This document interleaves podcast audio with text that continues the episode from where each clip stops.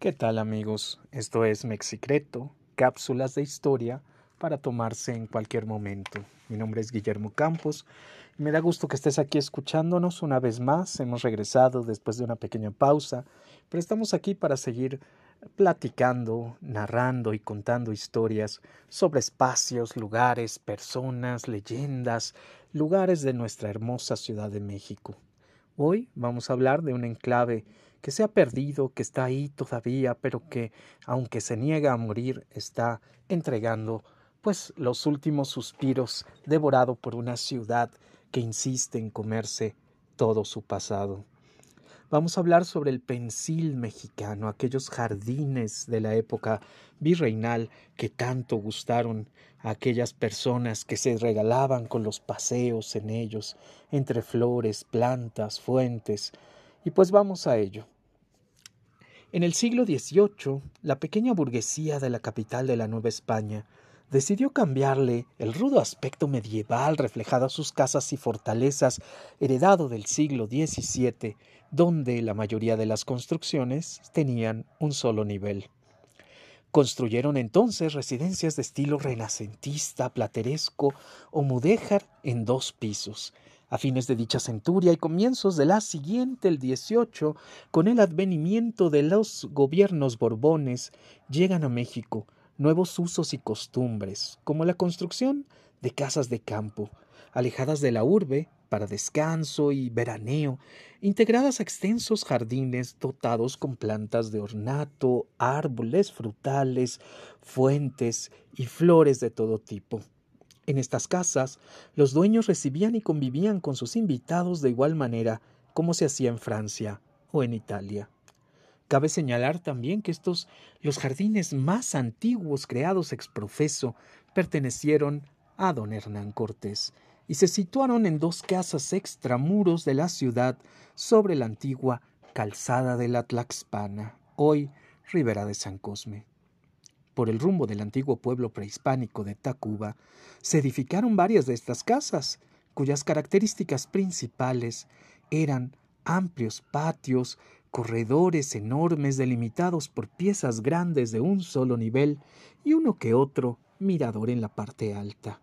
Vamos a escuchar una descripción que nos hace Manuel Romero de Terreros y que se ajusta muy bien al aspecto que podría tener en su momento el llamado pensil mexicano. Poco de notable presentaban sus fachadas, a no ser el historiado escudo de armas en piedra tallada que coronaba el zaguán, los pollos de piedra para los sirvientes, las argollas de hierro a cada lado de la puerta principal. Tenían todas estas casas de placer un espacio en cuadro u ochavado o a manera de glorieta, adornando con fuentes, arriates, bancas de piedra y estatuas rodeado de una pequeña barda de ladrillo sillería generalmente de caprichosos perfiles, con pilastras de trecho en trecho que coronaban esbeltas macetas. La palabra pensil en castellano antiguo significa jardín.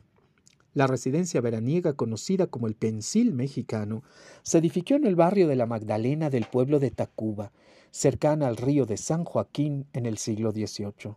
Sus primeros propietarios fue don Manuel Marco de Ibarra, bachiller de Filosofía y Cánones de la Real y Pontificia Universidad de la Ciudad de México. En 1786, el virrey Bernardo de Galvez pasó algunos días en ella durante el verano en compañía de su esposa, doña Felicita Saint-Maxent. Y tiempo después, uno de los visitantes distinguidos de esta casa fue doña Ángela Peralta, el famoso ruiseñor mexicano, estrenó en esta finca el llamado Vals de las Flores del Pensil, de don Manuel Toussaint, nos va a describir a continuación.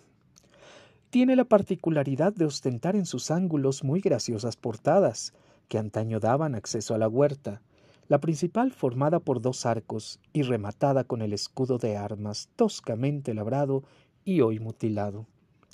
Mucho de mudéjar tiene el decorado de los remates de su fuente y el de un gran nicho que cobija un asiento de piedra, ejecutados evidentemente por manos indígenas. Para el 8 de abril de 1932, al amparo de la Ley sobre Protección y Conservación de Monumentos y Bellezas Naturales, el pensil mexicano fue declarado monumento histórico, por ser este el único ejemplar que se conserva de las huertas de recreo situadas en las afueras de la ciudad. La portada que da acceso al predio y a las arcadas, bancas, excedras y fuentes del jardín, concebidas y compuestas con gran fantasía, la puerta de la capilla ricamente encuadrada y el adorno exuberante de la torrecilla eh, van a darle un aspecto totalmente diferente a otras casas construidas en la que fue la ciudad de los palacios. Fue hasta 1946 eh, cuando muchas de sus portadas estaban ya en ruinas, eh, pilastras sencillas que habían enmarcado pequeños arcos de medio punto volados y ornamentados en su parte superior con molduras habían ido perdiendo su belleza. Sobre ellos, una gruesa cornisa interrumpía la mitad como remate lleno de molduras terminadas con roleos. Todavía para esa época existían hermosas fuentes y bancas de piedra, coronadas por grandes conchas marinas, rematadas con ornamentos vegetales en relieve y varios floreros y maceteros. Sin lugar a dudas, el pensil mexicano forma parte hoy de la colonia Pensil Norte, que honra así su recuerdo. Se ubica sobre la calle del lago Chiem número 80, a tres cuadras y media del circuito interior Río San Joaquín conserva solamente 3.000 metros cuadrados de su extensa superficie original y su barda, que aún está en pie, al igual que la portada barroca, en el cuyo centro se aprecia un pequeño nicho vacío y el lugar que ocupara el escudo nobiliario del propietario. Sobre la barda se alcanzan a apreciar la esbelta torre campanario de la capilla y algunos muros de piedra. Los grafitis invaden toda su barda y la puerta de manera del acceso. A su costado izquierdo se encuentra hoy una fábrica bodega y a la derecha se anuncia la construcción de un moderno condominio habitacional. No podemos dejar de olvidar que estos vestigios de una época pasada, de la época virreinal, están perdiéndose poco a poco y que debíamos, como mexicanos, amantes de nuestra ciudad y orgullosos de nuestra historia, cuidarlos, salvaguardarlos y protegerlos. A partir de esta fecha, nuestro podcast se publicará todos los viernes, los martes y los domingos. Tendremos tres podcasts a la semana, eh, respetando estos días y estos tiempos. Eh, te agradecemos mucho la atención de escuchar este primer podcast de este nuevo periodo.